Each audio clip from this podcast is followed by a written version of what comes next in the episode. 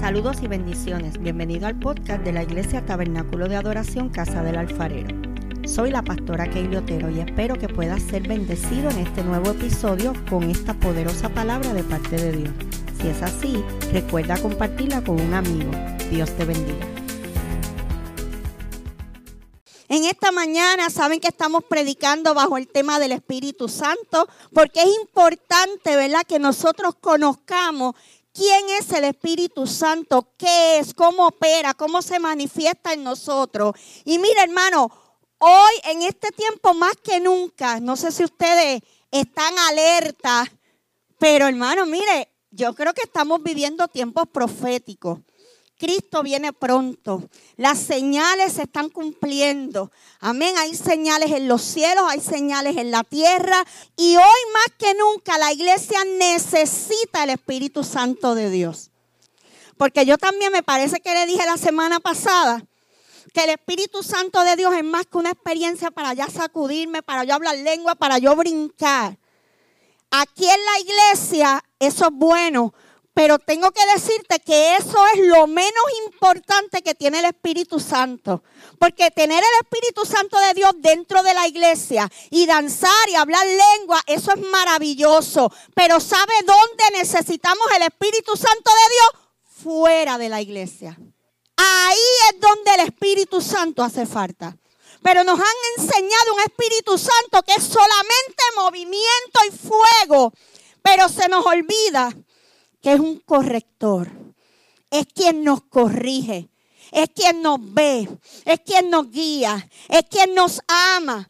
Por eso es necesario que aprendamos sobre el Espíritu Santo. El Espíritu Santo es importante en nuestras vidas. De hecho, ninguno de nosotros estaría aquí si no fuera por el Espíritu Santo. Mire, el Espíritu Santo es parte de la Trinidad. Nosotros creemos en un Dios trino, ¿ok? Un Dios que es tres en uno. Dios Padre, Dios Hijo y Dios Espíritu Santo. Hoy conoceremos unas facetas del Espíritu Santo. Después de Jesús haber tomado con sus discípulos la última cena, Él comenzó a hablarles acerca de su partida, pues Él sabía que iría al Padre. Esa noticia de que Jesús se iba trajo tristeza a los discípulos, trajo incertidumbre, confusión. Mira hermano, ellos tenían miedo de continuar su ministerio sin Jesús. Ciertamente los discípulos se habían acostumbrado a estar con Jesús, a que Jesús fuera el que hiciera los milagros, a que Jesús fuera el que dividiera el mar, a que Jesús fuera el que le hablara al muerto y resucitara, a que Jesús fuera, y ahora ya Jesús no iba a estar. Y yo me imagino a esa gente diciendo, ¿y ahora nosotros qué vamos a hacer? ¿Y ahora cómo nosotros vamos a sanar a los enfermos? ¿Cómo nosotros vamos a liberar a los endemoniados? ¿Cómo nosotros vamos a decirle al mal, calla, enmudece? Recuérdate que la gente estaba acostumbrada a ver a Jesús haciendo milagros. Así que una vez Jesús no estuviera, la gente iba a seguir detrás de los discípulos buscando esos milagros. Jesús sabía que aquella preocupación era genuina. Ellos estaban, habían recibido sus enseñanzas, lo vieron hacer milagros, señales, prodigios. El hecho de pensar que su líder los dejaría causaba dudas y temores. Pero Jesús sabía que aquel tiempo con ellos había sido la escuela de fe. Él sabía que los discípulos estaban listos para hacer cosas aún mayores. ¿Usted se cree que Jesús los iba a dejar solos si él hubiese sabido que no estaban listos? Por eso los que tienen llamado aquí, dejen de estarle preguntando al Señor si estás listo. Si ya Dios te llamó es porque sabe que estás listo. Y estar listo no es estar completo, porque todavía yo no estoy completa. Yo llevo 12 años en el pastorado y todavía no estoy completa. Las estrategias Dios no las da en el camino. El conocimiento Dios lo va poniendo. Las herramientas Dios las va poniendo y su Espíritu Santo. Mira hermano, ahora Jesús sabía que era necesario dejarles algo más que conocimiento. Yo no sé, pero para mí los discípulos son especiales.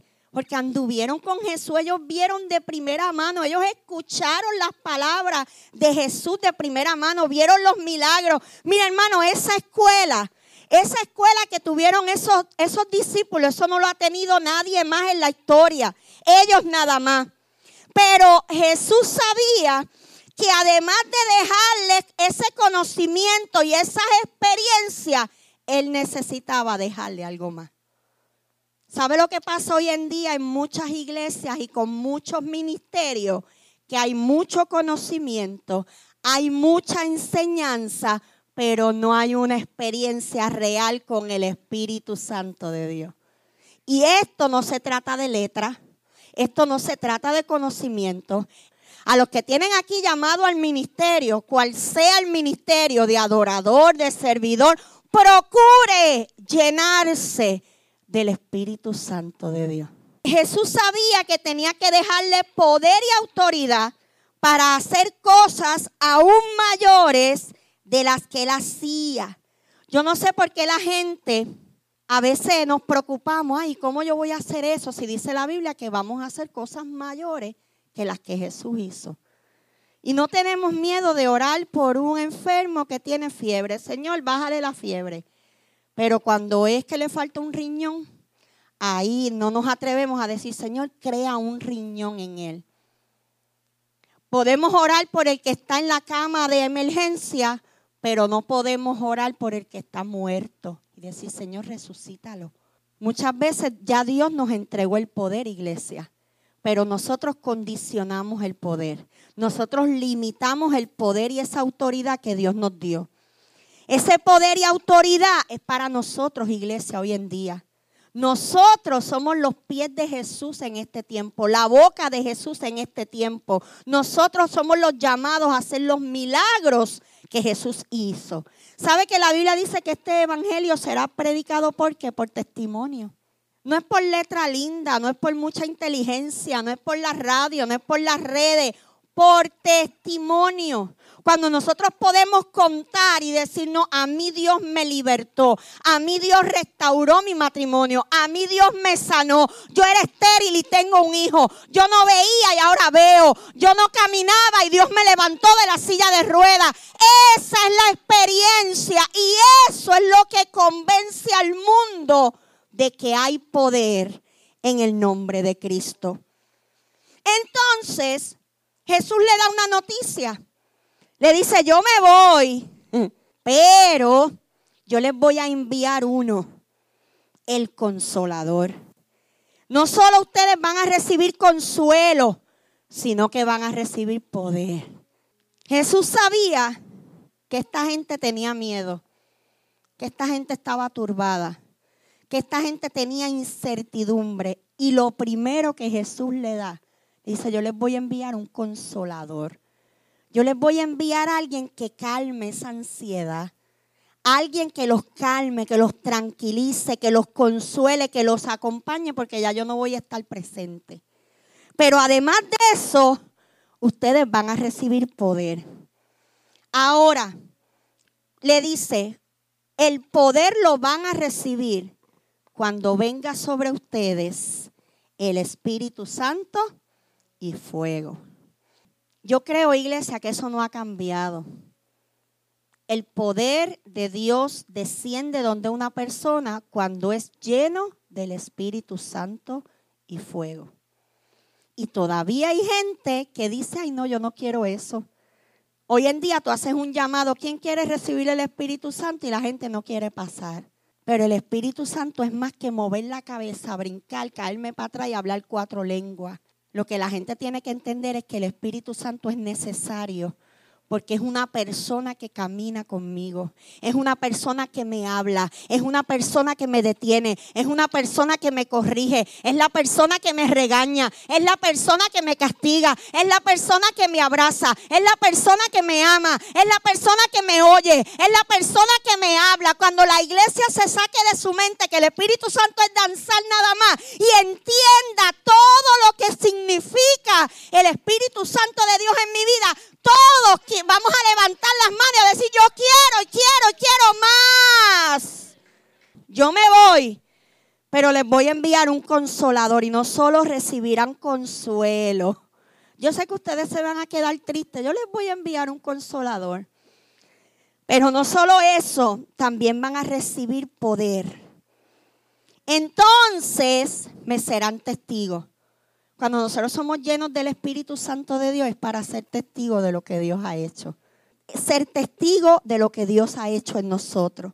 ¿Y qué es un testigo? Pues mire, un testigo es uno que vio, uno que escuchó, que presenció, que participó, uno que estuvo presente.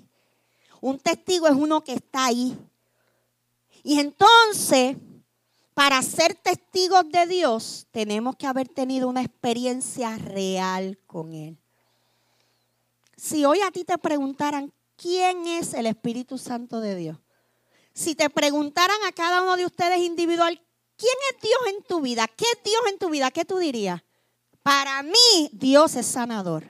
Para mí, Dios es provisión. Para mí, el Espíritu Santo es consuelo. Para mí, el Espíritu Santo es ayuda. Para mí, el Espíritu Santo es paz en medio de la tormenta. ¿Sabe por qué yo puedo decir eso? Porque es lo que yo he experimentado. son las áreas en las que yo he sido testigo, participante. Esto lo leí en un comentario, dice, la presencia del Espíritu Santo era más conveniente que la presencia misma corporal de Jesús. Mire lo que dice este comentarista, que la presencia del Espíritu Santo era mejor para esta gente que el, que tener al mismo Jesús. ¿Por qué?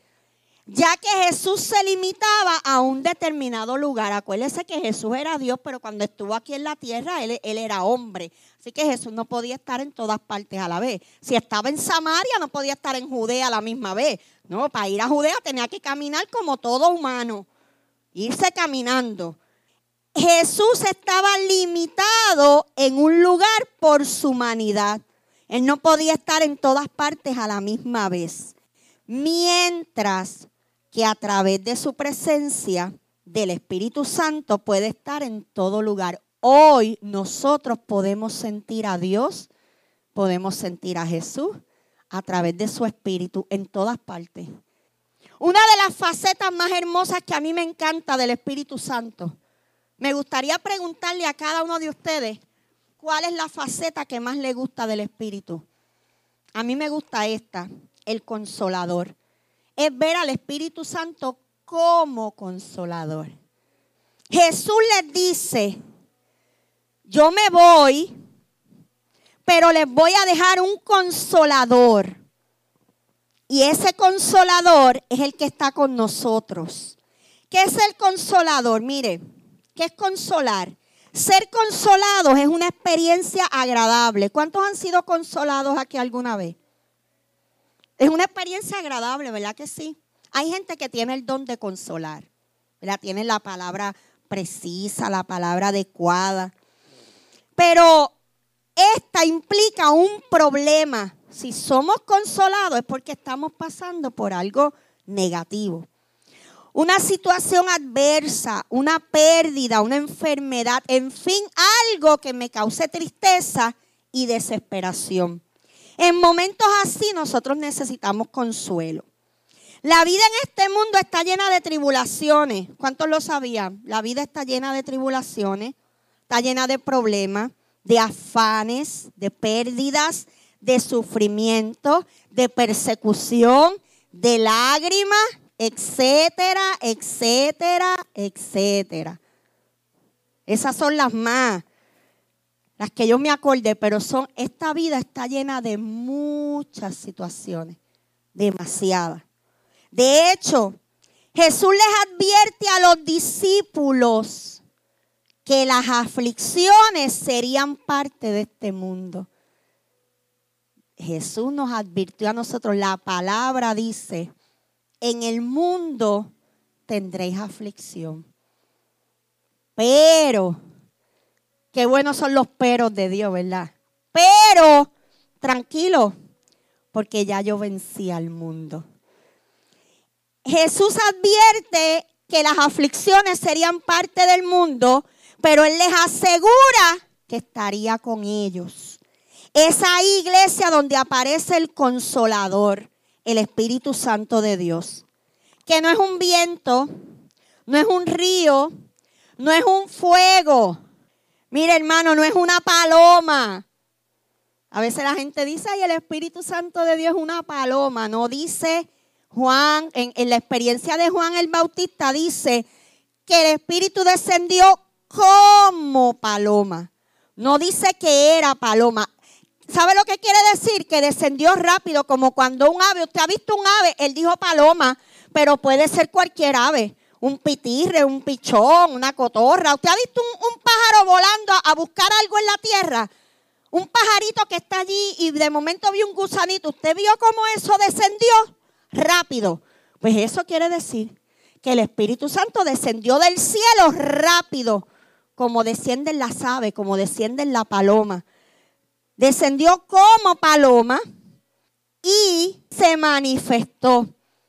Ser consolados es una experiencia agradable, pero esto implica un problema. Si nosotros somos consolados, quiere decir que tuvimos un problema.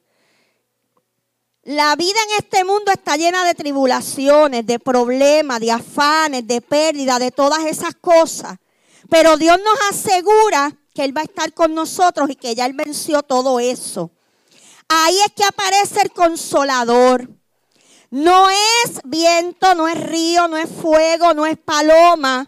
Se puede sentir como uno de estos elementos naturales y más, pero Él es una persona, iglesia no es la tercera persona de la Trinidad. Ellos no tienen número.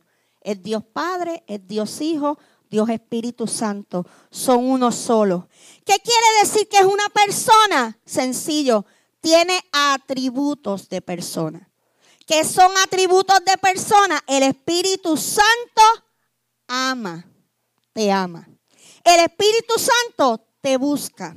El Espíritu Santo te oye. El Espíritu Santo te abraza, te corrige, te habla, te escucha, te ve, te persigue. Todo lo que puede hacer un humano, lo puede hacer el Espíritu Santo de Dios contigo. Si el humano te corrige, el Espíritu te corrige. Si el humano te oyó, el Espíritu te oyó. Si el humano te vio, el Espíritu te vio. Qué maravilloso saber que Dios nos amó tanto que se encarnó, se humanizó, vino al mundo como Jesús, dio su vida en la cruz del Calvario, murió, resucitó al tercer día. Pero antes de ascender al cielo, Él sabía, Él sabía, iglesia, que nosotros, la humanidad, que aquellos discípulos de aquel tiempo y nosotros hoy en día no podríamos vivir sin su presencia que este mundo era demasiado duro para nosotros poder estar aquí y vencer. Y él dijo, yo me voy, pero no los voy a dejar solos. Yo les voy a enviar un consolador. Jesús dio su vida a cambio de nuestra salvación, a cambio de nuestra sanidad, de nuestra liberación, a cambio de nuestra consolación. Todo eso nosotros lo vemos en giro cuando hablamos de los intercambios de Cristo en la cruz. Cuando nosotros podemos ver la cruz de Cristo más que un escenario donde Él murió, le pusieron la cruz, resucitó al tercer día, cuando nosotros vemos todo lo que la cruz nos regala, todo lo que la cruz nos regaló, salvación, liberación, sanidad, santidad, amor, misericordia, fe, esperanza. Cuando nosotros podemos verlo de esa manera, hermano, podemos entender ese sacrificio fue maravilloso, pero no quedó ahí. Después que Cristo muere, resucita, a los 50 días después, que eso fue lo que hablamos el domingo pasado, que dije que eso es lo que celebra el día de Pentecostés. Luego que Jesús resucita de entre los muertos, 50 días después, llega la promesa que él había hablado. Dice la Biblia que muchos se reunieron a esperar, muchos llegaron esperando la promesa, pero en el proceso se cansaron. Nosotros no podemos cansarnos de esperar las cosas que Dios habló que nos daría. Nosotros tenemos que persistir en lo que queremos. Pero hubo un grupo de 120 personas que se mantuvieron ahí y recibieron esa promesa. Hay algo importante porque la Biblia dice que aquellos 120 estaban reunidos, estaban unidos y juntos. Y ahí hay una palabra bien poderosa.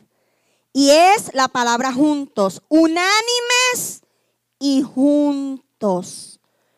Ellos estaban unánimes y juntos y de momento dice que empezó a descender del cielo un estruendo, ¿verdad? Como de un viento recio que soplaba y llenó toda la casa donde ellos estaban. ¿Cuál es la importancia de la unidad? Los pastores hablamos mucho acerca de la unidad.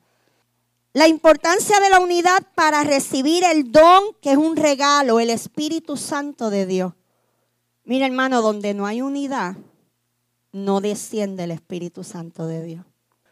Por eso en la iglesia no es solo estar unido, no es solo estar juntos, es que tiene que haber unidad de espíritu. Cuando en una iglesia no hay unidad de espíritu, la iglesia lleva las de perder. Por eso esto no se trata de multitudes. Esto no se trata de iglesias llenas. Esto no se trata de junte. Esto se trata de unidad. Y cuando la iglesia está unida en un mismo espíritu, en un mismo sentir, en un mismo fin, buscando una misma cosa, con una misma visión, entonces el Espíritu Santo de Dios desciende, nos llena, nos da poder y autoridad para que podamos obrar en su nombre. Porque tengo que decirte que el Espíritu Santo de Dios no se nos da para nosotros darnos en el pecho y decir, chacho, mira, yo pongo las manos sobre los enfermos y se sanan. No. El Espíritu Santo es dado a la iglesia para que opere los dones. ¿Y usted sabe qué? Que los dones son de la iglesia. Los dones los reparte el Espíritu. Los dones están en la iglesia. Los dones son de la iglesia. Los dones los da el Espíritu. Por eso hay que estar en unidad. No diga, ay, Dios siempre usa aquel y al otro. Pues únete. Únete en el mismo espíritu de aquel y del otro para que Dios te use a ti también. Ay, Dios siempre habla a través de aquel. Pues únete. Únete para que Dios hable a través de ti. Dios siempre usa en sanidad que, mire, yo le voy a decir una cosa, mi experiencia, mi experiencia ha sido que cuando nosotros la iglesia señalamos una persona, este tiene el don, este tiene el don, y empezamos a ir donde ese y donde esa y donde y empezamos a hacer sin darnos cuenta una vaca sagrada. Y cuando el Espíritu ve que hay una vaca sagrada en la casa, que ese es el que vamos a que nos ore, que a ese es el que llamo por teléfono, que a ese es el con el que yo me reúno, ¿sabe lo que le pasa a esa vaca sagrada? El mismo Espíritu Santo que lo usaba, lo baja del pedestal. Un día hace una así de grande que usted dice adiós. ¿Y dónde quedó el grande que Dios usaba? Porque el Espíritu dice, no, no, no, no, espérate, es que esto no es de nadie. Yo reparto los dones según yo quiero y a quien yo quiero. Yo soy el Espíritu Santo de Dios y yo reparto los dones a la iglesia. Son de la iglesia, no de nadie en particular. Gloria a Dios. Y eso es maravilloso, hermano, por eso en la iglesia tiene que haber unidad. ¿Qué quiere decir unidad? Cuando hay dos o más personas. Esto no es de multitudes, mira hermano, con dos. Con dos que estén unidos, Dios hace grandes maravillas. Yo sé de gente que va donde el otro, mira, voy a orar, ayúdame a orar por esto. Y se ponen de acuerdo dos a orar. Comienzan a orar. Cuando hay dos personas juntas, tienen un mismo parecer, un mismo dictamen, una misma voluntad y un mismo sentimiento, ahí el Espíritu Santo empieza a obrar. La intención de Dios para nosotros, su iglesia, sus hijos, era dejarnos un consuelo en este mundo, porque Él sabía que en Él tendríamos aflicciones. Pero podemos tener paz y consuelo porque Él ya venció a este mundo. Nosotros nos regocijamos en medio de las pruebas. Hermano, eso no es fácil, pero es posible.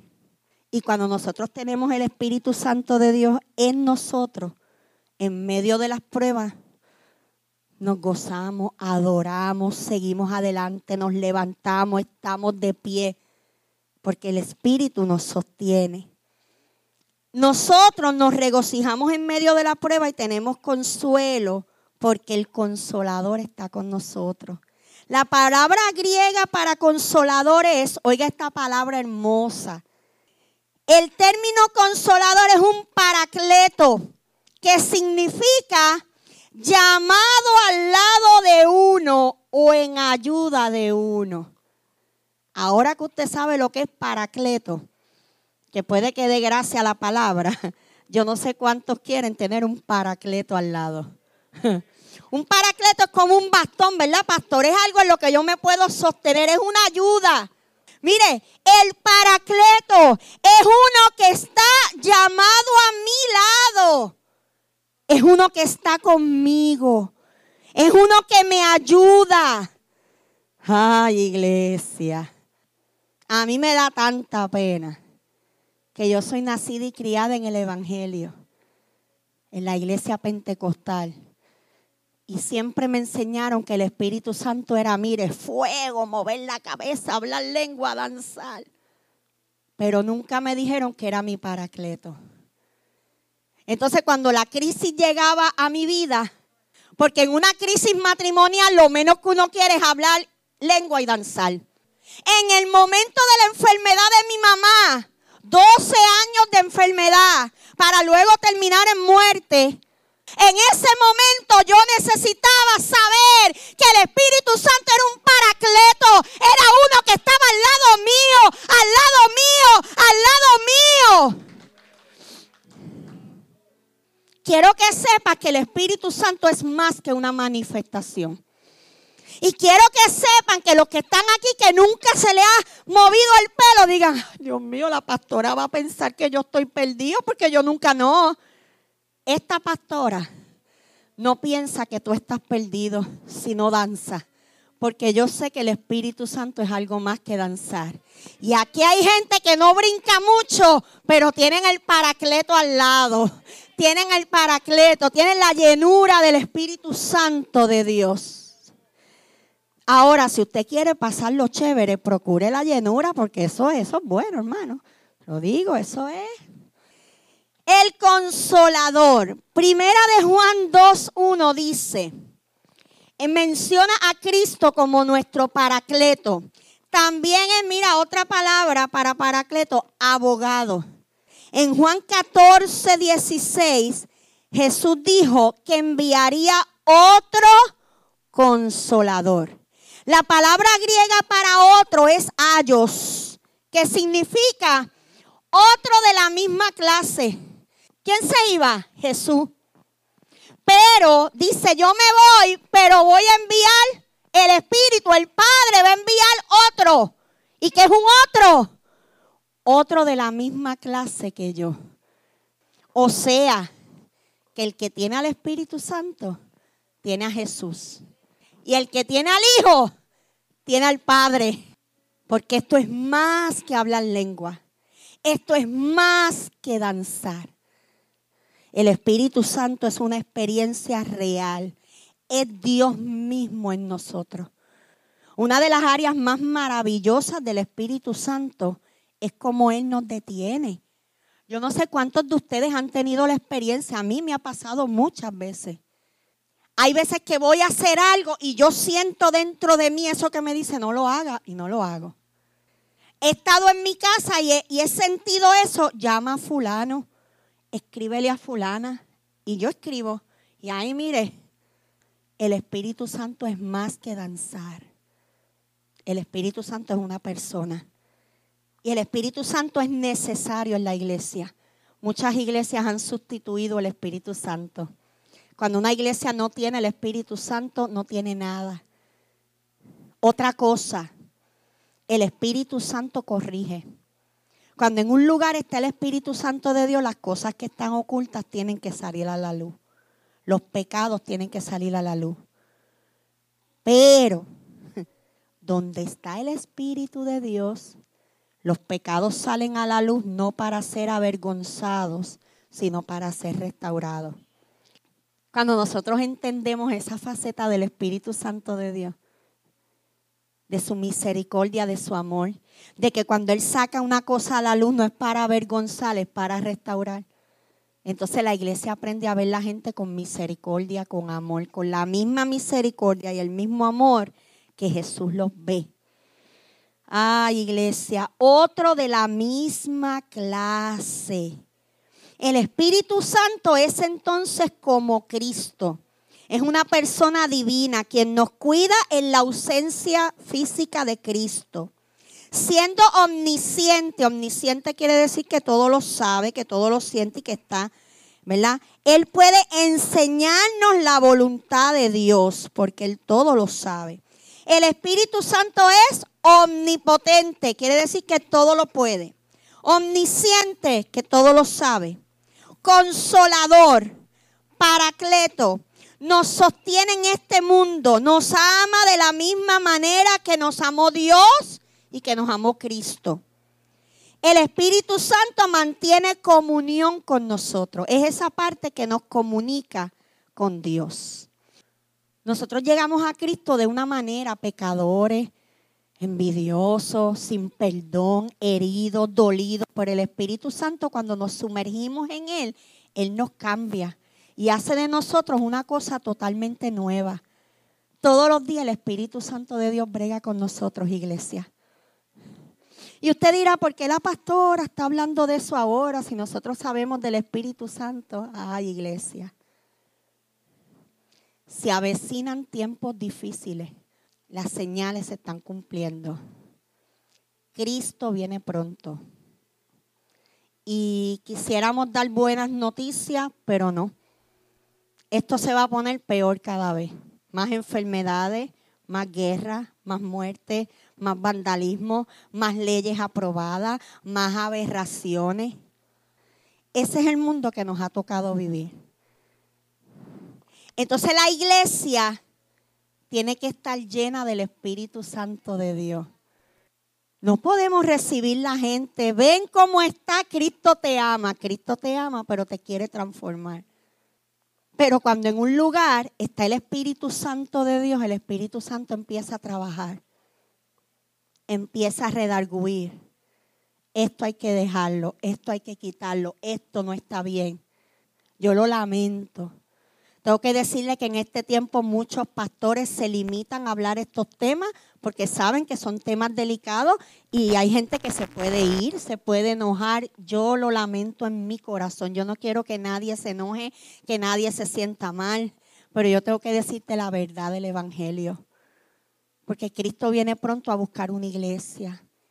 Porque yo te estoy hablando del Espíritu Santo, porque tengo que decirte que para soportar lo que viene, solamente llenos del Espíritu Santo de Dios. Es la única manera, iglesia. Viene persecución, viene hambre, viene guerra. Eso está en la Biblia. No me mire más, ay pastora, yo vengo a buscar esperanza. Esa es la realidad. Prepárese y ore. Porque es que esto tiene que acontecer porque Cristo viene pronto. Pero para nosotros, eso no son malas noticias. Para nosotros eso es esperanza. Tengo que cerrar con esto. Una de las funciones del Espíritu Santo es prepararte para su venida. El Espíritu Santo es el que prepara para su venida. Así que déjate preparar. Cuando el Espíritu empiece a corregirte, déjate corregir. Cuando te hable, déjate hablar. Cuando te inquiete, déjate inquietar porque tiene un trato especial contigo. Bendiciones. Si este episodio ha sido de bendición para ti, compártelo para que otros puedan ser edificados.